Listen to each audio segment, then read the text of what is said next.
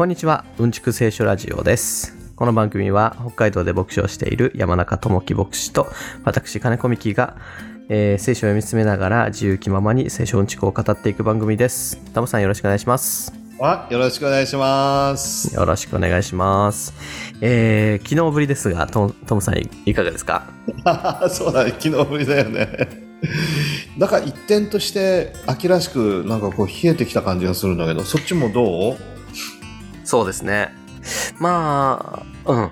特に夕方から、こう、なんていうんですか、気温が北海道らしくなりましたよね。ねえ。でもなんか長期予報を見ると、まだまだ暑い日が続いてきますなんて言って。うん。いや、でも、ね、今日、あのー実家のお母さんに聞いたら、まだそっち暑いの？って聞いたら、まだ36度ぐらいあるって言ってたんで、いやーもう想像つかないね。今収録してる日が、えー9月14日ですね。うん。いやー、まだ真夏だそうです。ニュースがほら、なんか、真夏日最長80何日間連続とかって。いや、もうそんだけ長く続いてたら、もうみんな、あれだよね、体も魂もなんか疲れ果てちゃってっていうことだよね、きっと。溶けますね。え、息つく暇ないもんね。あ、今日はちょっと涼しいから体楽だね、なんていうのがあれば、北海道みたいに、うん次ね、暑くなってもやっていけるんだろうけど、だって連続だもいやー、なんか、えっ、と、なんだっけ、東京ポッド許可局っていう、あの、有名なポッドキャスト番組があるんですけど、ん。うんうん。TBS かなんか、あの、TBS ラジオかなんかがスポンサーやってるのかな、うん、忘れましたけど、うん。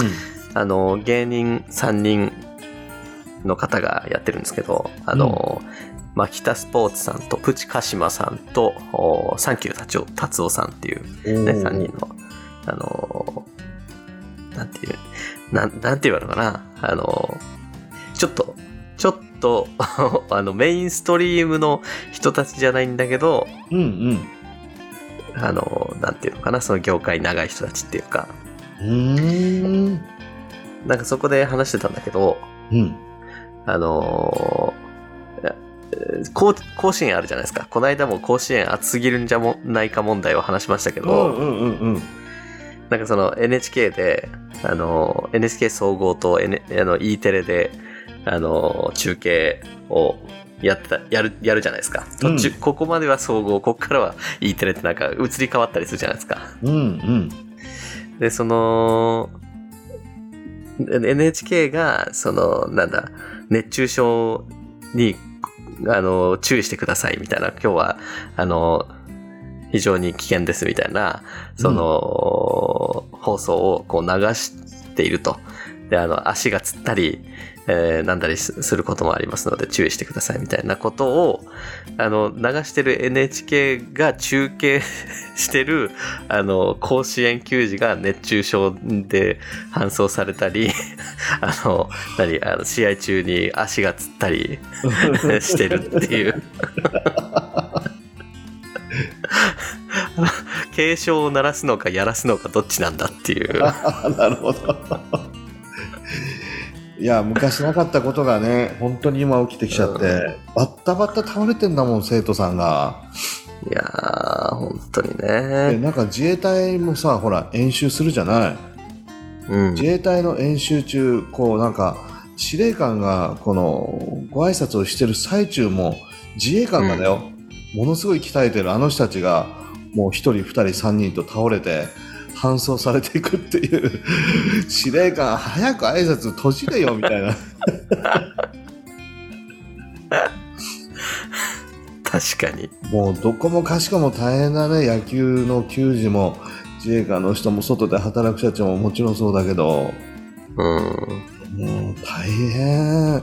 作業着もだいぶ変わってきて、なんかね、いろいろクーラー付きのやつとかもいっぱい出てきてるもんね。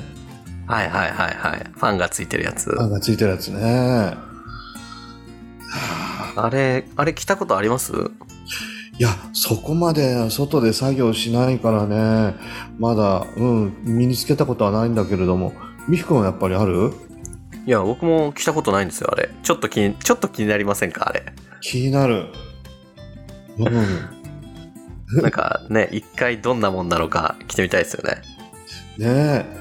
中には多分冷たい水を流したりするやつもあるんだろうね、きっと。ああ、あの、空冷じゃなくて水冷みたいなことですか？うん、電気の力使って冷たい水を循環させて体を冷やすのとか、ファンのやつとか、まあいろいろあるんだろうね。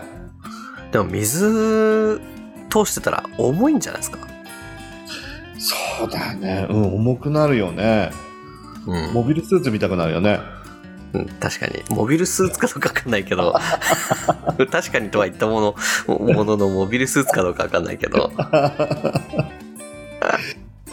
どっちかというと機械だかな。ああ、そうなるか。なるほど。だけど、さらに着なきゃいけないもんね。ほんのスーツを着て、うん。考えるとなんとなく熱くなりそうな気がするけれど機械の力を借りてね、冷やしていく、いうん。やーなんかあのちょっとこの首元を冷やすようなファンねはいはいはい、ありますね。ちょっと高級なやつで5万5千円とか、でも、ちょっとじゃない。結構高級ですね。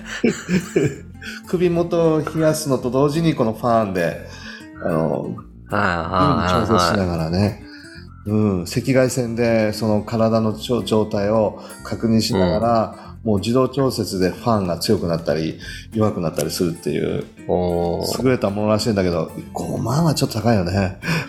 5万は高いな。ぁなんか最近ありますよね。なんか気温26度ぐらいで凍るやつみたいな。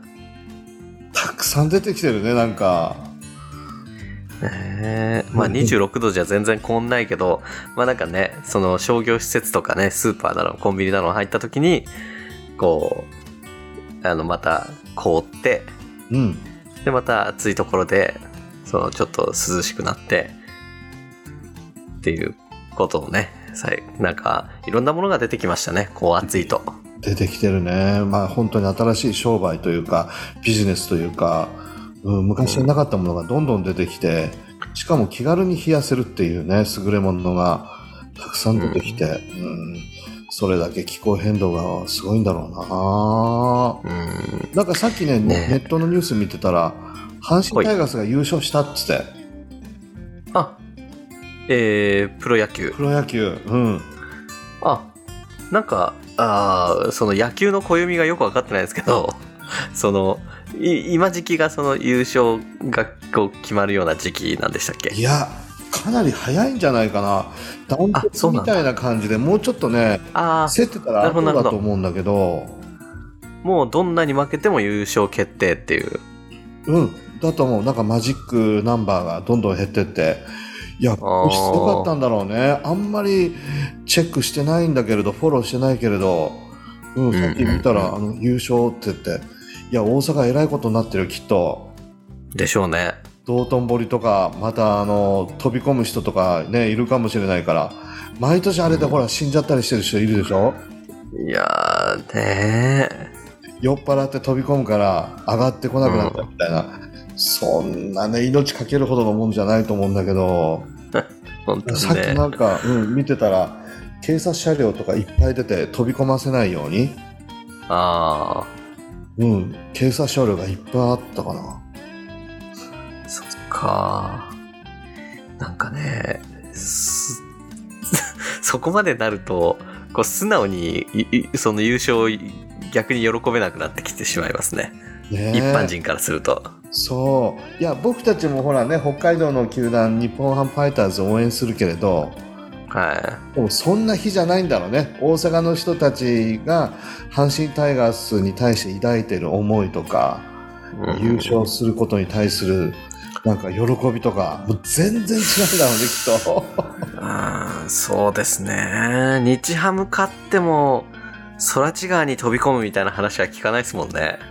いやそんなに熱狂的にならないよね、まあ、少しちょっと花火がパンパンって鳴らしたぐらいでよかったねってまたあのハム安くなるかなみたいなそのぐらいかな、そうだよな。いや、もうなんか、えあの、宗教みたいな部分もあるから、ー、関西地区に。における阪神はね、うん、すごい求心力ですね。すっごい。いや、僕、本当に関西に何年かいたけど、熱くて、思いがすごくて、老いも若きも阪神タイガースに対する熱き思いね。俺はもう何にも変え難いものがあるかなと思って、クリスチャンもね、まあいろいろ熱くなったり冷めてしまったりって、ああ、もうダメだって落ち込んだりするけれど、彼らは本当に勝っても負けても阪神タイガースを応援するんだよね。うん。すごい信仰だと思って。クリスチャンがね、見な見習わなきゃいけないとい僕いつも思ってたの。うん。はいはいは負けい。続けてるもん。最下位になっても、また来年頑張るって。行け、阪神タイガースって。いやそうですね。もうみんな自分ごとだし、そう。ですよね。理屈でどんなに負けが込んでも、なんかこう、見放さないっていう、確かに、信仰ですね。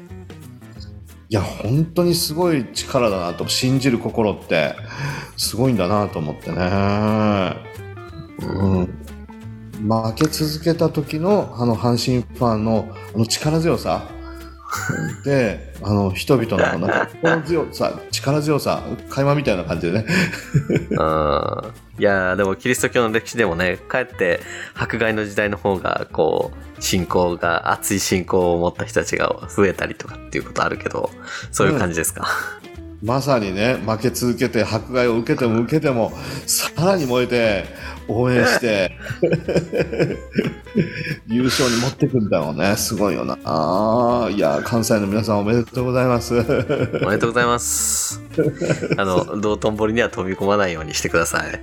いや、ほんとほんと、命の危険性があるので、ね、他のところでお祝いしてください。うーん。なんか一押しのやつある、なんかみくん。あのこれは応援してますこれは応援してます。これは応援してますか。いやー、そうですね。応援、これは応援してます。昔からえー。あ、そう言われちゃうと、そう言われちゃうとあんまりないような気するけど、あの、じゃあ最近ね、したい、あの、人の話をしますと、うんうんうん。まあ、これもね、またあの、僕の大好きな朝日新聞ポッドキャストで、ほうほうえー紹介されてたんですけど、えっとね、大沢久人っていう、ほうほう。あの久さ久さん。うん。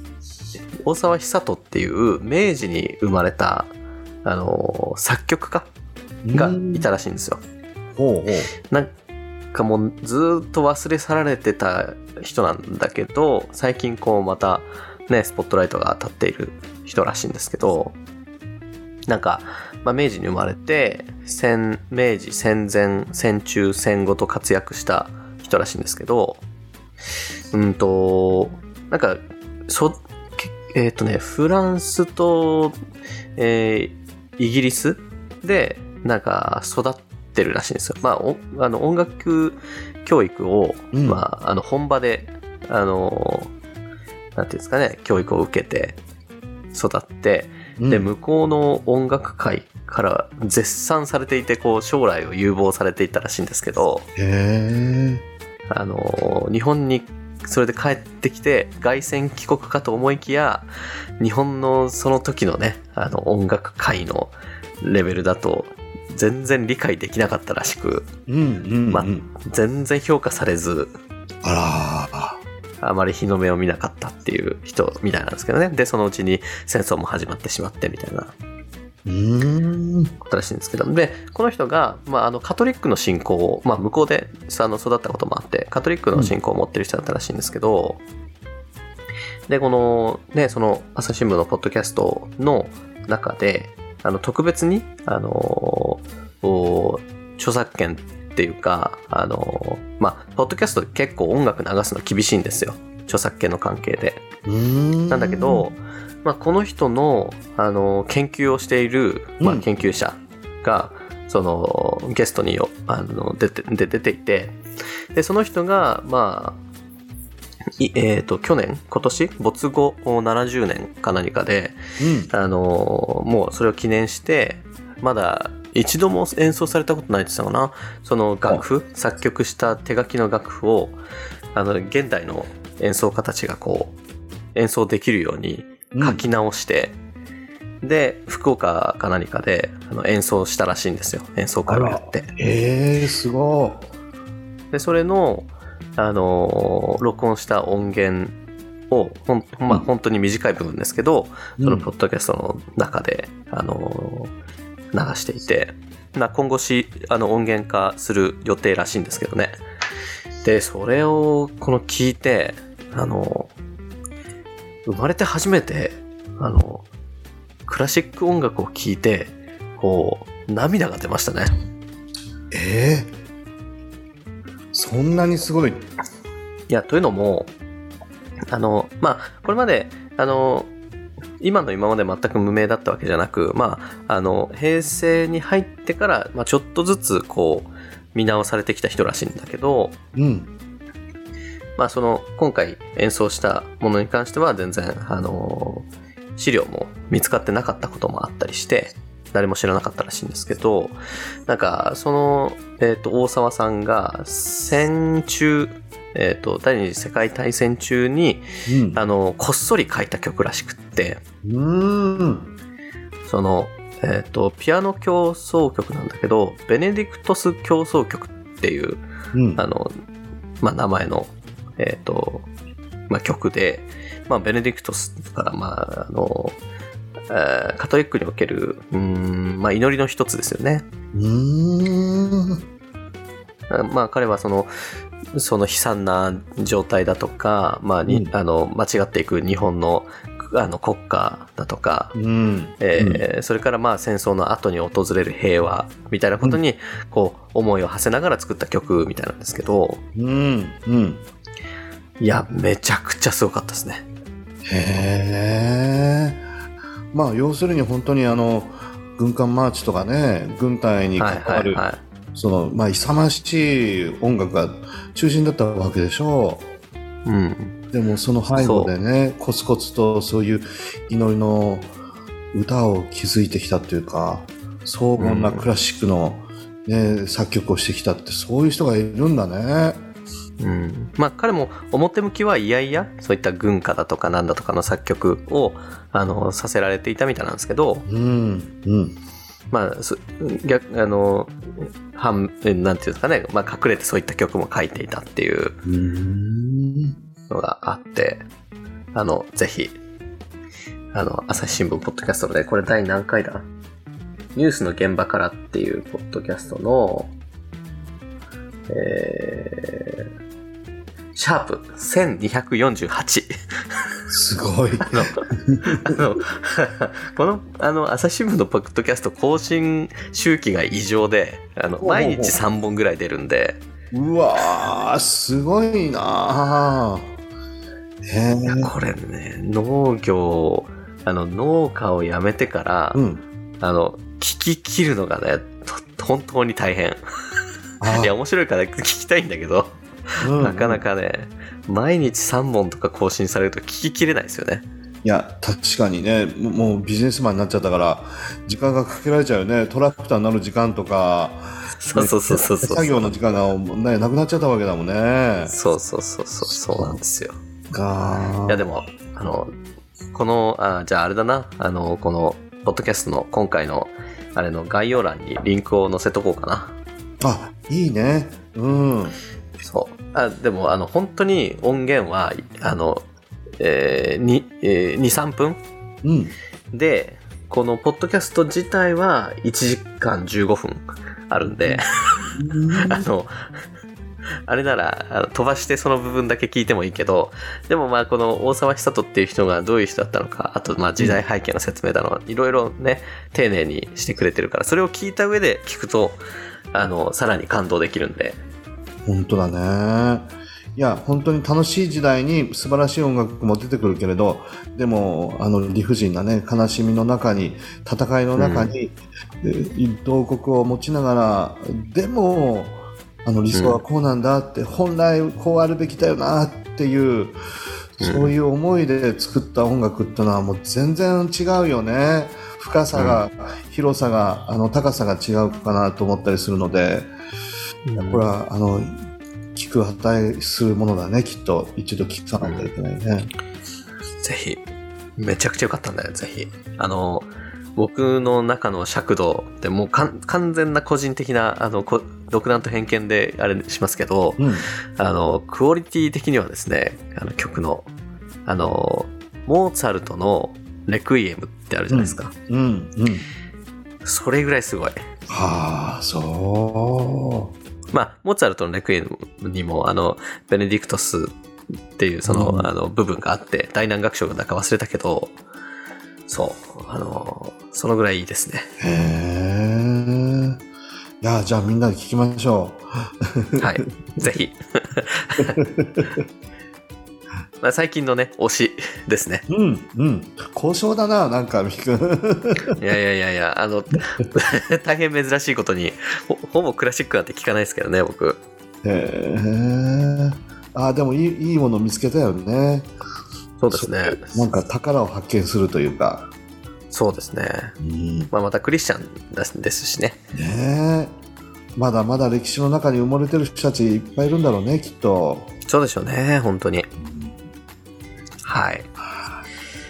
じゃあ、そんな感じですかね。そうだね。オープニングはこのぐらいにして。うん。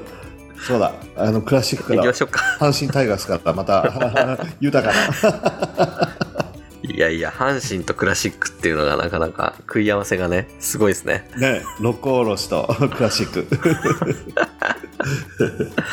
さてさて、今日から、えー24章、24章なんですけど、うんうんはい。まあね、マタイが28章までなんで、うんだいぶ進んできました。いや本当あ近づいてきたねそうそう。あの、前回の、あの、配信から、うんえーっと、なんだ、うんなんかあの、Spotify の、ななんていうのかな、コメント欄みたいのがあって、ほうほうほうほう。この、このエピソードはいかがでしたか？みたいなのを、あの、うん。自由に書いていただけるとこがあるんですけど、うん。そこに、あの、次に 取り上げてほしい聖書箇所、あの、マタイが終わったら、うん。あの、どこをやってほしいか、みたいなところもね、あの、ご意見募集してますので、あの、Spotify のそのコメント機能でもいいですし、メールでもいいですし、なんでもいいですけど、次、これを、おこの、この箇所というか、な、なんて言えばいいのかな？この本というか、うんうん。やってくだささいってのがあったら、ぜひご意見、あの、募集しております。いあいいですね。うん。なんかリクエストあればそっちを読んでいきましょうか。はい、そうですね。まあ、とりあえずね、まだあと、お24含めて5章あるんで、うんうん。24、5、6、7、8、うん。そうですね。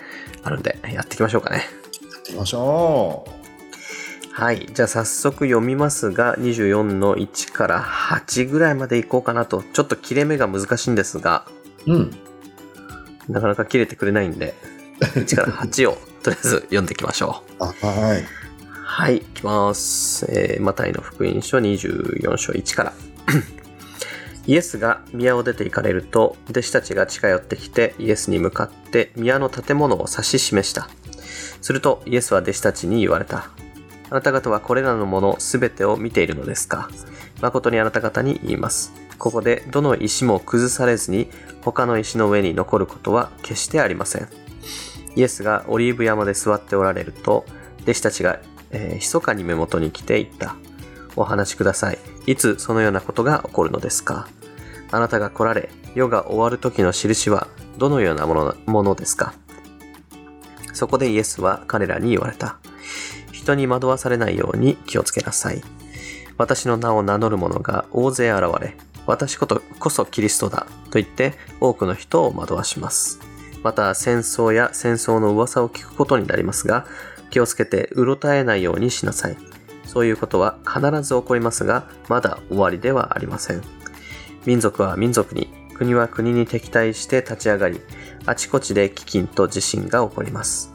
しかし、これらはすべて生みの苦しみの始まりなのです。うん。はい。以上です。うん。うん。うん。えー、あれですね。あのー前回まではずっと、えーと、まあ、す立法学者、パリサイ人、あと、サドカイ人とか、あのーヘロデ島の人が出てきたりとか、ね、うん。あの、論争がずっと続いてたんですけど、それがちょっと一段落して、うん。うん。まあ、ただ、おそらく同じ日な、日なんだけども、そう、論争が終わった後だよね、多分。まあ、これ以上ヒットアップしてもあれだからみたいな感じで、うん。一旦、あの、リングから降りる感じかな。はい。まあ、一節で宮を出て行かれるとってことなんで、これまでずっと宮の中で、うん。あのーパリサイ人たちと激論を交わしたり、うんえーえーそこにいる人たちや弟子たちに教えを語ったりということをしてたんだけど、まあ、その宮を出て、うん。ちょっと、あの、空気を入れ替えて、うん。でうん。はい。えー出て行って、あのエルサレム市内を、えー歩いていたんでしょうねう。ん。うん。うん。いや、それで、えー弟子たちが近寄ってきてイエスに向かって、宮の建物をお指し示した。この、今、今気づきましたけど、イエスは宮を出て行かれると、えー、てんてんてんてん、えー宮の建物を指し示したって、これ、あの、宮から出たのに宮の建物を指し示してるんですか？この宮と宮っていうのは同じもんですか？それともうん。宮違い？いや、あの、やっぱり神殿そのものだと思うんだよね。うん。うん。出て行って、そうっ神殿を眺めながら指さしたんだろうね、きっと。うん。宮っていうのは神殿のことですよね。うん。うん、そうだね。街道街道っていうのは、あの、まあ、シナゴーグと言われる、うん。うん。まあ、集会場みたいな。うん。まあ、キリスト教で言えば、教、一つの、まあね、地域の教会みたいな感じですか。そうだね。ユダヤ人が10人いれば、一つのあの街道ができるっていうふうにね、言われたりとかして。うん。なんかね、そこ、まあ、いろんなね、建物が出てくるけど、ね、これは神殿のことですね。神殿だね。エルサレムの中心、人々の心の中心、心の拠り所、あそこに行けば神様の臨在に触れられるっていう、あそこに行けば神様の恵みに預かることができるって、みんながもううん。本当に大好きな場所。ね。道頓堀どころじゃない。えー、日本人で言ったらどこですかね？どこだろう。皇居。皇居。ああそうだね。皇居またそれぞれのほらスポーツの聖地なんていうのあったりするよね。甲子園もそうだし、はいはいはい、国立はい。競技場とか、うん、オリンピックギリシャとかね、うん、なんかそれらのものを全てもうまとめた中のさらに上を行ってるような場所が神殿かなって感じするよね。エルサレム神殿、うん。まあ、ここで言うね、あの、弟子たちが近寄ってきてイエスに向かって宮の建物を指し示したっていうのは、あの、まあ、宮から出て、その外観をこう、まあ、外周をこう、ぐっと回っていたのかな。それで、まあ、も、もしくはね、もうちょっと離れていたのかもしれないけど、うん、まあ、離れてもよく見えるでしょうからね、うんこの神殿は。なそれをこう見て、はい。田舎育ちだから弟子たちはエルサレムに来るっていうこともそんなにないし、もうガリラヤ湖で魚取ってた人たちとかそういう人たちが多かったので、もうポカーンと口開けていやー神殿すげえなここは都会だな みたいな感じで田舎にこんなもんないもんなみたいなねうん多分明らかに取られてたんじゃないかな感動してたんじゃないかなっていうそういううん。弟子たちの様子を見ながらっていう感じもしないでもないよね。そうですね。まあ、弟子たちもね、イエスに指し示してっていうのは、いや、先生見てくださいよ。すごいっすねっていう、そういう感じだったんでしょうね。で、やっぱりエルサレムすごいわって神殿聞いてましたけど、いや、感動っすね、みたいな。まあ、どう見てもおのぼりさんっていう感じの。田舎がもう丸出しみたいな感じで。先生学生時代にあの、大阪に行かれた時になんかそういう経験あります？いやーもう本当感動した。北海道から修学旅行に京都、大阪行って、うんうんううん。ん、北海道ってほら歴史が浅いから何でも新しいんだけれどやっぱり古のね千千年数百年の歴史のある建物がいっぱい並んでて、はいはいは感動したなぁ舞妓さんなんか歩いてるの見てうわあーってここういうい。人たちがいるんだなそうだよみたいな。ね。確かに確かに。いや、やっぱり京都っていうのはやっぱり違いますよね。全然違う。古のこの美しさ、うん、うん。大和の国の美しさみたいな、なんかそういうのがあって、魅了された。うん。なるほどね。いやーだそういう感じでしょうね。ねで、まあ、大いにこう感動して、うん、うん あ。の、まあ、先生にもこう、見て、見てくださいよ、みたいな感じでこう、指し示したら、もう、水をぶっかけられるような、いや、本当にすごいね、じゃなくてね。うん、もう、でも、弟子たちも面白いですよね。あの、これ聖書だけ読んでる僕らからすると、うん。まあ、ガリラヤにいた時のような、こう、穏やかな、こう、ゆとりのある、あの、まあ、無限のゆとりのある、あの、イエス・キリストっていう感じじゃないじゃないですか。じゃないエルサレム来てから。うん。もうどんどんスピードアップしてね、テンポが速くなっちゃっそうて。激流に飲み込まれてる感じだよね。なんだけど、なんか、す感じ取れてないのかなっていう感じもするんだけど、ね、観光客の一人みたいな感じで、うん。うん、テンポがちょっとずれてるって感じするよね。うんまあ、もしかしたら弟子たちはいよいよこうエルサレムにこうイエスがこう入ってまあエルサレムの入場の時もね群衆がこうホサナホサナっつってあのーダビデの子にみたいないう大歓迎だったんでいよいよまあイエス・キリストがあの救い主としてというかメシアとしてうん。あの首都に入ってここから、あの実験を得ていくみたいなね そういうふうに思ってたのかもしれないですしね。ねしなそうかもしれないね。その時には俺たちは昇進だなーって、うん、専務だったり、ね、副社長であったり、大臣、社大臣であったりみたいな、うん、俺がその時にはいい思いしてやるぞみたいな、そういうふうに思ってた人たちもいたかもしれないよね。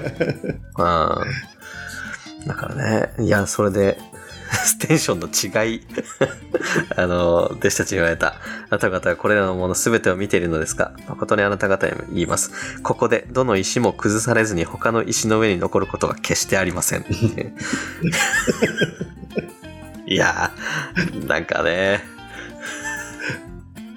あの、もう、いいですね。この落差が。すごいよね。弟子たちの空気最悪ですよねい。や、最悪。感動してたのにね、弟子たちは。なんか、いやー、弟子たちも、いや、いや、いや、やっちまったなって感じでしょうね。うん、うん。なんでイエス様こんなこと言うんだろうとも思ったかもしれないよね。楽しませておいてくれよ、みたいな。ね よくわかんないけど怒らしちゃったみたいな感じかもしれないですね。え。また変なこと言っちゃったかな、俺たち、みたいな。うん。ねえ、いやー、この、でもね、実際ね、あの、この神殿、うん、うん、まあ、ヘロデの神殿なんて、あの、言われたりする、うん。あの、まあ、ヘロデ大王が、あー立て直させたというか、そあの、まあ、政治手腕の一つではあると思いますが、う。うん、あの、立て直させた、まあ、立派な神殿が、うん。ここに立っていて、まあ、この時代多分、というか、いよく言いますが、あの、まだ建設途中というか、うん、まだ3日あの、桜田ファミリアじゃないけど、うん、うん、うん。そうそうそう。まあ、普通にもう使えて、機能は果たしてるんだけど、まだ、さらに、あの、増築というか、なんていうのかな、完成度を上げる工事が、まだされていたと。まさにそうだよね。で相当お金かけてるから、もう金銀財宝いろんなものを使って、荘厳な、うん、神殿に建て上げられつつある途上だから、うんまあ、弟子たちとしては本当感動するのは当然だよね。今まで見たことがない、こんなっていう、金が使われて、宝石が使われて、みたいな。まだエルサレムストーン、ジェルサレムストーンっていうのは綺麗なんだよね。あの辺りでしか取れない。いやー、実物を見たことはないんですけど、いや、綺麗だって言いますよね。本当に芸術だよね。色もいいし、形もいいし、きめ細やかさ、美しさ、もう本当に筆舌しがたいという感じがするけど、そういうもので立て上げられてた、あのね、リフォームされたエルサレム神殿ってどれほどすごかったからなとね、思う。うんうん。まあ、ただ悲しいことにね、一個、この、この時は紀元30年ぐらいだと思いますが、この弟子たちが今この会話をしているこの時は、紀元70年頃に、あの、まあ実際に、あの、イスラエルがこう反乱を、ローマに対する反乱を起こして、で、ローマがそれをもう、完膚なきまでに潰して、うん。で、神殿も完全に破壊されてしまうっていう、うん。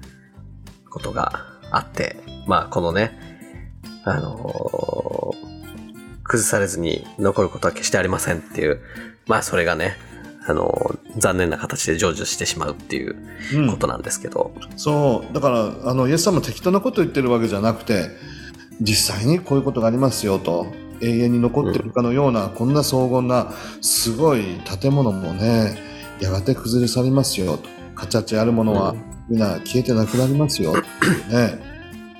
うん。あの嘆きの壁ってあるじゃないですか。うんうんうん。今もイスラエルに、うん。まあ、というかエルサレムに。あれって、この時のヘロデ神殿の、えー塀を一部建て直したものっていう感じなんですか、あれって？そうそうそうそう残ってるところたくさんあるんだよね。うん。うんすごいですよね、それも。まあ、ここではね、あの、えー残ることは決してありませんって書いたんだけど、まあ、その、く 崩されたものを残ってるところはちょっと、あの、頑張って建て直して、それをね、あの、なんていうんですかね、信仰の拠り所に今もしているっていうか、そういったところもあるんでしょうね。まあ本当完膚なきまでにね崩れさせられたんだけどでもあの建物を全部もうフラットにするなんてことはもう不可能なぐらい大きい 超巨大な建物なのでで残ったやつをちょっと建て直してっていうことだろうね。うん。いやーね、いや、でも、ローマもすごいっすよね。あの、属州の反乱っていうのは絶対に許さないっていう、うんその、なんていうんですかね、その意思を示すっていう、いや、あの、神殿壊すのめちゃくちゃ大変だったと思うんですけど、大変だと思う。うんうん。だって、まあね、その反乱分子を鎮圧するのは、まあローマからしたら造作もないと思いますけど、うんうん。神殿壊すのは、まあ今でいう、その、なんていうんですかね、あの、ビルを壊す、あの、あの、ふ振り子の原理でハンマーで、あの、壊す解体機械あるじゃないですか、建設の。あるある。うん。ああいうものがあるわけじゃないから、そうだよね。しかもあのユダヤ人にとっては、まあ、精神的な支柱で、まあ、パクス・ロマーナっていうので、まあ、穏便にうん穏便にね、あの植民地支配をしていたローマだけど、なんとか、あの平和に当時の人たち地域の人たちのその宗教心とかそうしたものをこう尊重しながら統治をしていくっていうことをとても大切にしてたんだけれどでも、うん。図に乗りやがってと。うん。そういうふうに、まあ、平和をもたらしてね、あなた方の自由意志に任せて、やらしといたら、ローマ帝国にあの抵抗しやがってみたいな、うん、うん、愛を、なんかね、好意を踏みにじりやがってみたいな、そんなことで、起こり始めたら徹底的にやるね、ローマはやっぱり。うんまあ、徹底的にやれる、その力があるからこそ、平和を築けたっていうのもあるんでしょうね。反乱、各地で反乱も起き起きず、うん、うん。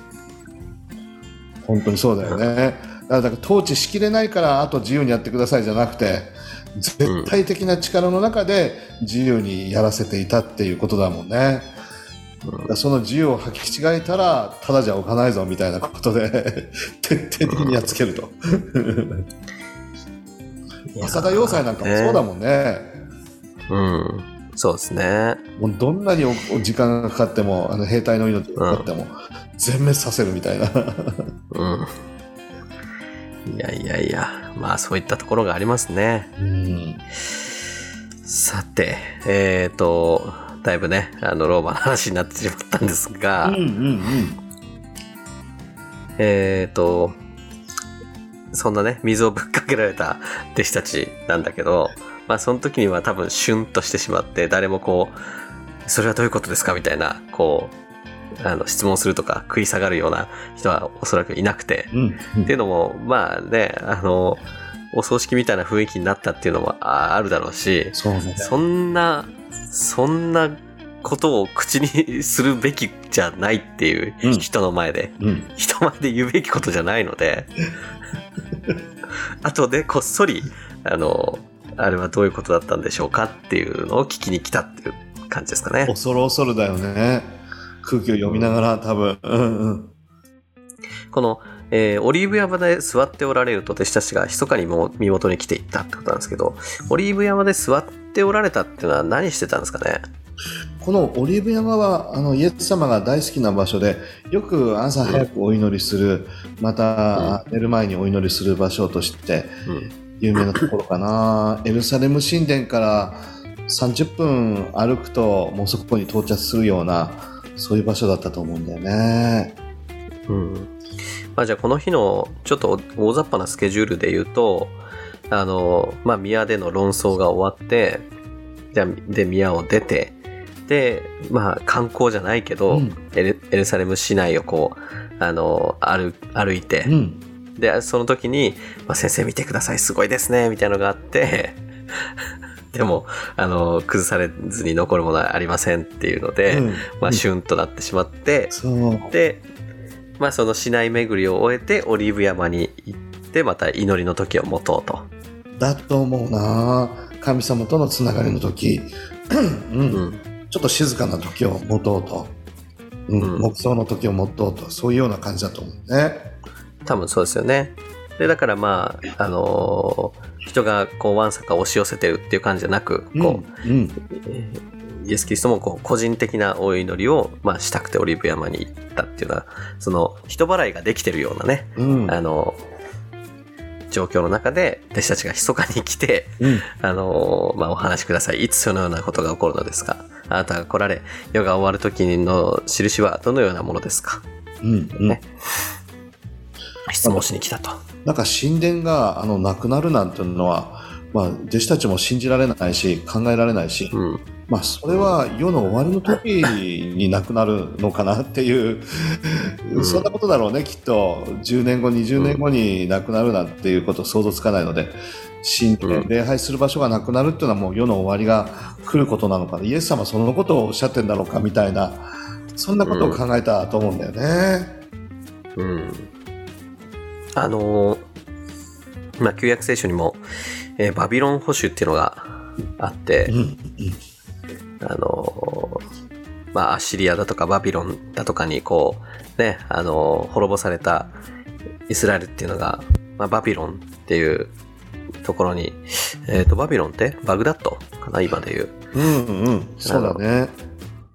まで、こう、幽閉されてとか、あの、連れてかれて、そこで、なんていうのかな、あの、奴隷生活みたいな、になったことがあるんだけど、あの、そこから解放されて、えー自分たちの土地に帰ってきて、荒れ果てた、あの、故郷で、まず、神殿を建て直していくっていう、うん、まあ、彼らのそのアイデンティティというか、そのものだよね本当に。うん。ななあの、えイスラエルっていうのが、まあ、神が選んだ国で、うんあの、それが滅びるっていうのは、もう世の終わりだっていう、うんまあ、そういう感じだったかもしれないですね。そうね、イコールで結びつけられるようなことだったと思うんだよね。うんう。ん。まあ、だからまあね、それが崩されずに残ることは決してありませんってもう、まあ、世の終わりだなっていう、もう世の終わりの話だったなっていう、うん。い、や、その辺はす、なんだろうな、すごく察しがいいというか、うん、うん。あ、の、ね、あの、くしくも、まあ彼はそういうふうに思ってたかわかんないけど、うん、うん。エス・キリストは実際にこの目の、目に見える神殿の話もしていたし、うん、うん、あの、もっと先に来る、あの、週末、うん、まあ世の終わりですよね。うん。っていう話も、あの、なんていうのかな、あの、二重、ダブルミーニングで、あの、うん。語っていた部分あると思うんですよ。うん、うん、うん。で、また自分自身をこう神殿としてね、うん、そうです指してた部分があって自分が神殿究極の神殿である自分が死んでこう壊れて、でも3日後にこう生き返る蘇るっていうね、うん。ね。うん誠の神殿が建て上がっていくみたいなそういうことも暗示してた部分もあるかなと思うので。うん、思いますね。まあ、まあ、このね、えっ、と、4節からは、その、えっ、と、この終わりの時、うん。えっ、と、まあ、あの、この国としての属州イスラエルってこともそうだし、えーイエス・キリストっていう、あの、神の子、そして、まあ、あの、神殿としとして言われるような、あの、人の、あの、人間としての最後、うん。そしてその後に来るあの復活っていうことでもあるし、まあ、さらにその先の、あの世の終わりというのが来て、うん。で新天新地が訪れるっていうような、ね、その3つのあのことをうん。いろいろ織り交ぜながらの説明がこう始まっていくっていう感じなのかな。うん、そうね。で、あの、聖書の中にここにね、あの、訳としては終わりっていうふうに、あの、いろんなところで書かれてるんだけども、で、僕たちが終わりって聞くと、あ、あ、もう終わっちゃうんだなっていうイメージでね、うん。うん試合の終わりとか、あの、うん、卒業、勉強の終わりとかっていろんなあのイメージができると思うんだけど、でも聖書のこの終わるっていうのは完成という意味なので、うん。だ純粋な終わりではなくて神様のご計画が完成する、それが、まあ、世の終わりっていうことになるのかなと思うんだよね。でイエス様はそのことを強調してたと思う、うん。本当の完成、うん、神殿もこれからねリフォームされて完成するけどいやそういうことじゃなくて神様のご計画が完成する。その時にはこういうことがっていうような、うん、なるほどなるほど。まああの「ジ・エンド」っていうよりもまあコンプリートみたいなことですか？そうだね。オラは死んじまっただって昔のね、あれ、もう知らない人いっぱいいる そういう、そういう終わりじゃなくてね、うんもうダメだじゃなくて、希望にあふれた、あの、完成の終わりの時という。うんはい。まあそこでイエスは彼らに言われた。人に惑わされないように気をつけなさい。私の名を名乗る者が大勢現れ、私ことこそキリストだと言って多くの人を惑わします。うん。まあ、で、その終わりの時、まあコンプリートっていうこともね、あの、あの終わりっていうか、ジエンドっていうか、まあ完成っていうようなね、うんあれもあるんだけど、あの、その、まあそういう、それが来る前には、どういったことが起こってくるかっていう話ですが、うん、うん。まあ偽、偽キリストっていう、偽再臨のキリストっていうのがいっぱい出てくるから気をつけなさいと。うん、うん、まあね、こういう人いっぱいいますよね。うん。もうすでにいっぱいいるよね。うん。ぱいいるんだよ、本当統一教会の問題もね、今、取り上げられて大変だけれど、いや、私が誠のキリストだって、やっぱり彼らの教祖は言ってたわけだよね。うんねえ。まああの、え日本の選挙放送にも出てくる人もいますしね。あなんとかイエスさんって言いますよね。毎回うん、出てくる。まあああいう人もそうだし、まあ日本や韓国に限らず、まあ世界中にいるわけなんですが、いる。うん。ブッダであり、キリストでありってね、いいとこ取りを全部する人たちもいますね。よ、欲張りですよね。欲張りなね、なんか二郎系のラーメンみたいな、いろんなものが全部入っててんこ盛りになってるみたいな。いやー、二両系のラーメンって言われるとな、食べたくなっちゃうんだけど、いや、今もう食べれないだろうな。難しいね。もう大学生の時はいくらでもいいけたと思うけど、そうそうそうそうそなんか写真見ただけでお腹いっぱいになっちゃうみたいなね。う。ごっつぁんですって感じ。そいやいやいや。まあ、二郎系のラーメンのことはいいんですけど、あれも、まあ、ちょっと、あの、あの見て見た目もちょっと世世紀末的ですけどね。世の終わり感ありますけどね。すごい森だよね、本当に。でも、ファンの人がいるんでしょう。毎日食べても飽きないとかっていう人いっぱいいるもんね。うん。あの、いわゆるジロリアンの人たちがね。あ、そうそうそう。デロリアンとは違うんだよね。そうそうそう。まあそんな話はいいんですが、うんえっと、まあ私こそキリストだと言って多くの人を惑わします。えーまた、戦争や戦争の噂を聞くことになりますが、気をつけてうろうろたえないようにしなさい。えーそういうことは必ず起こりますが、まだ終わりではありません。うん。はい。えーっとね、これ本当にあの思うんですけど、うんうんうん。あのーね、今ウクライナで戦争してますが、うんうん。まあ、その前のクリミアの時もそうなんだけど、うんうん。絶対これ言うんですよね。あの、ここにこうやって書いてあるのに、そういう世界、あの、社会情勢が不安になると、うん。必ず、これは、あの、目視録で予言されている、こ、こ、こうこうこれの成就だみたいな、うんうん。あの、話が、あの、もういろんな人がしし始めて、で、今は YouTube があるから、もうそれが、そのね、あの、インフルエンサーっていうか、なんていうのかな、その、波及力がすごいじゃないですか。確かに、すごい。うん。ああいうのを見るたびに、ここにこうやって書いてあるじゃんって思うんですけど、で、うろたえてはなりませんって書いてあるしね。そう。まだ終わりじゃないよとも書いてあるしね。うん。そうなんですよ。だから、あの、皆さんお気をつけください。うん。いや、本当あ、このね、戦争は何々戦争ですよとか、あ、ここに出てくるその国と国は、この国とあの国ですよとかって言い始めたら。怪しいと踏んだ方がいいね。うんまずは信じない方がいい。うんまあもちろん目視録結構わかんないどう解釈していいかわかんないあの本ではあるから、ね、あの100%間違ってるとは言えないんだけど、うんうん少なくともそういう話をしてあの不安をあお煽ったりうろたえたりっていうことはあの正しいことではないとないいね。うことはまず言えると思うんですよ。うん。いろんなことの象徴なので、あの、実際に起きた歴史的なのが、これがこうですとかって言い始めると、ぱりちょっとおかしいかなと思うね。そうですね。はい。いつも好きだよね。好きなんだよね。うんまあ、僕も含めて、多くの人たちは、ほら、前、そう。ノストラダムスの大予言とかいろいろ抑止のもヨハネの目視力を解くとかねいろいろ陰謀論とかいろいろあるけど好きなんだよね で左右されやすいのよ、僕たちうん。まあね、まあ、週刊誌みたいなもんですよ。週刊誌のゴシップみたいなもんで、うんああいうのって。そうまあね、非常にね、この、あの、おなんだ、人間のね、そういった野じ馬精神っていうか、でそういうの、す根源的にそういうの好きなんでしょうね。そうなんだよこう刺激されるんだよねうん。でそれに乗っかっちゃうんだよなうんうんはい。あの、まだ終わりではありませんと。うん。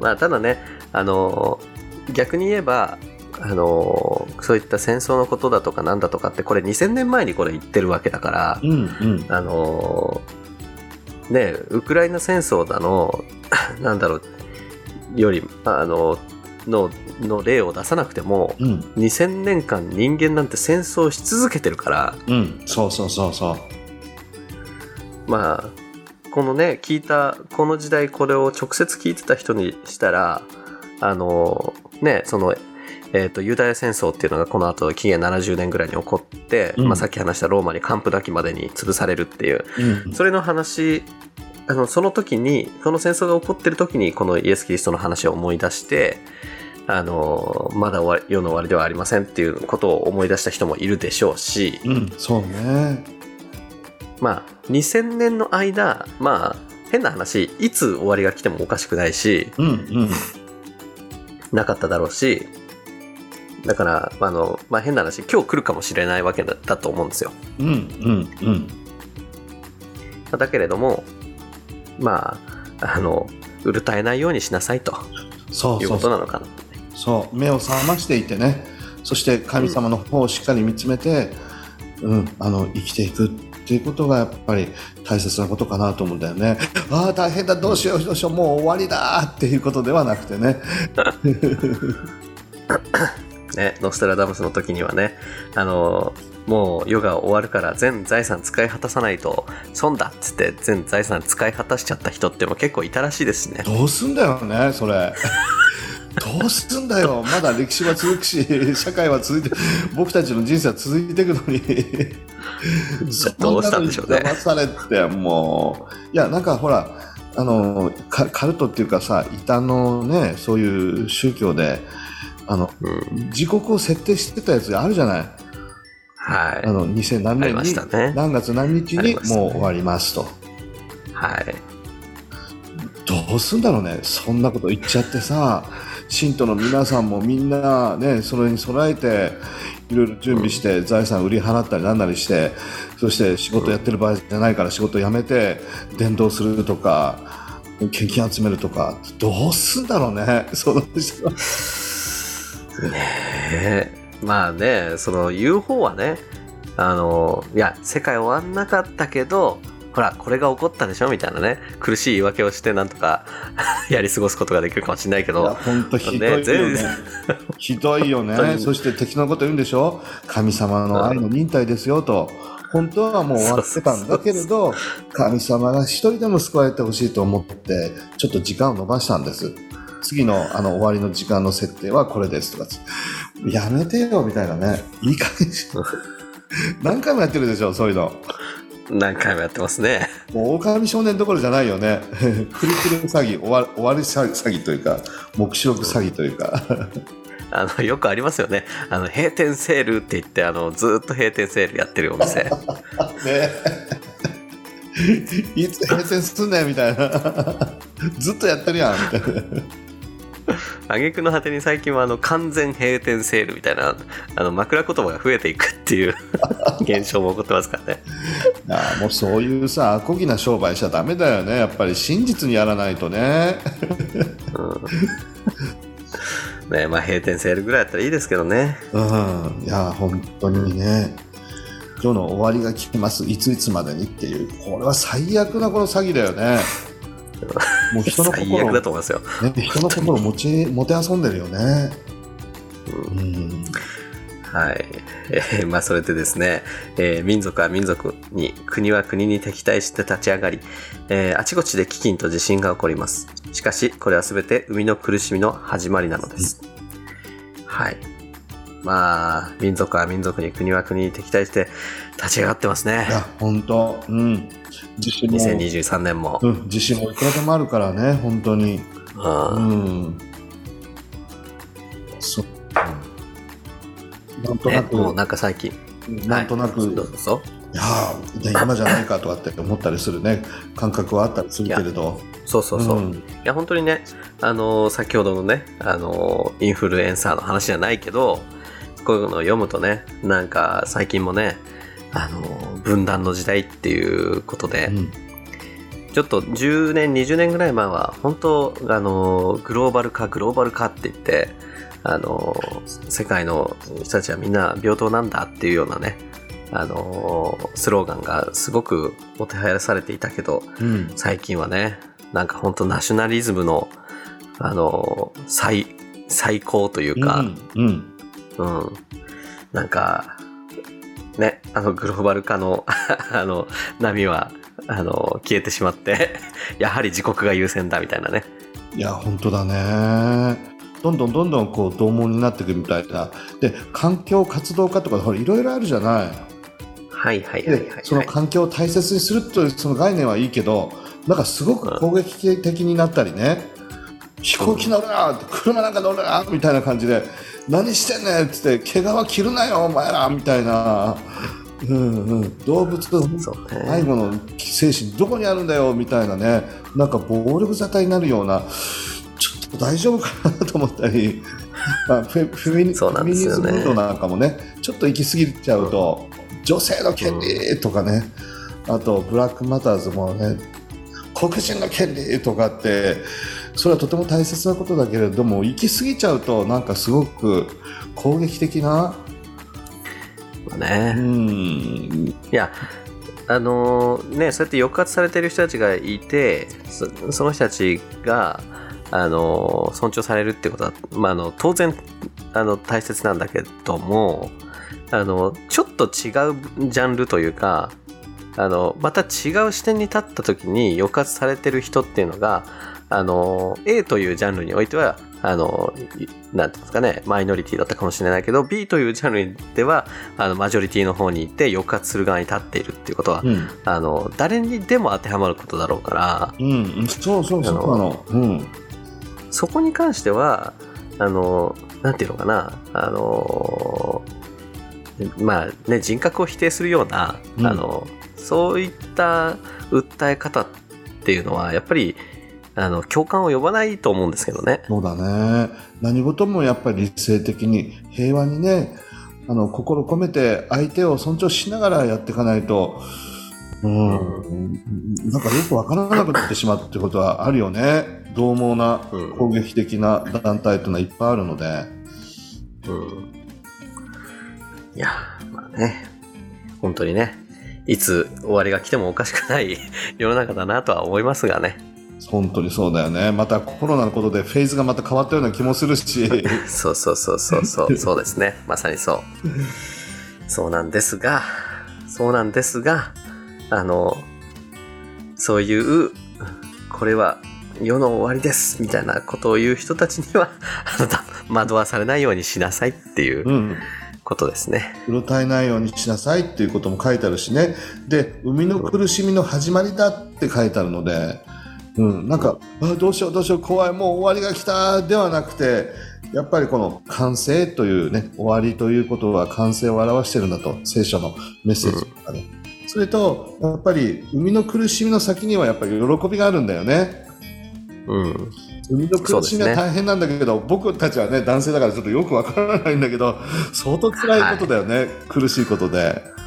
はい。もう二度とやりたくないみたいな、そういうふうにね、女性の皆さんは思われるかもしれないけど、でもその先に新しい命の誕生という、もう喜びが待っている。うんだから、お終わりが来て怖い怖いではなくて、その先にある喜びを期待しながら、そこに希望を持ちながら、うろたえないで今を生きていくっていうことの大切さは教えられるかなそうですね。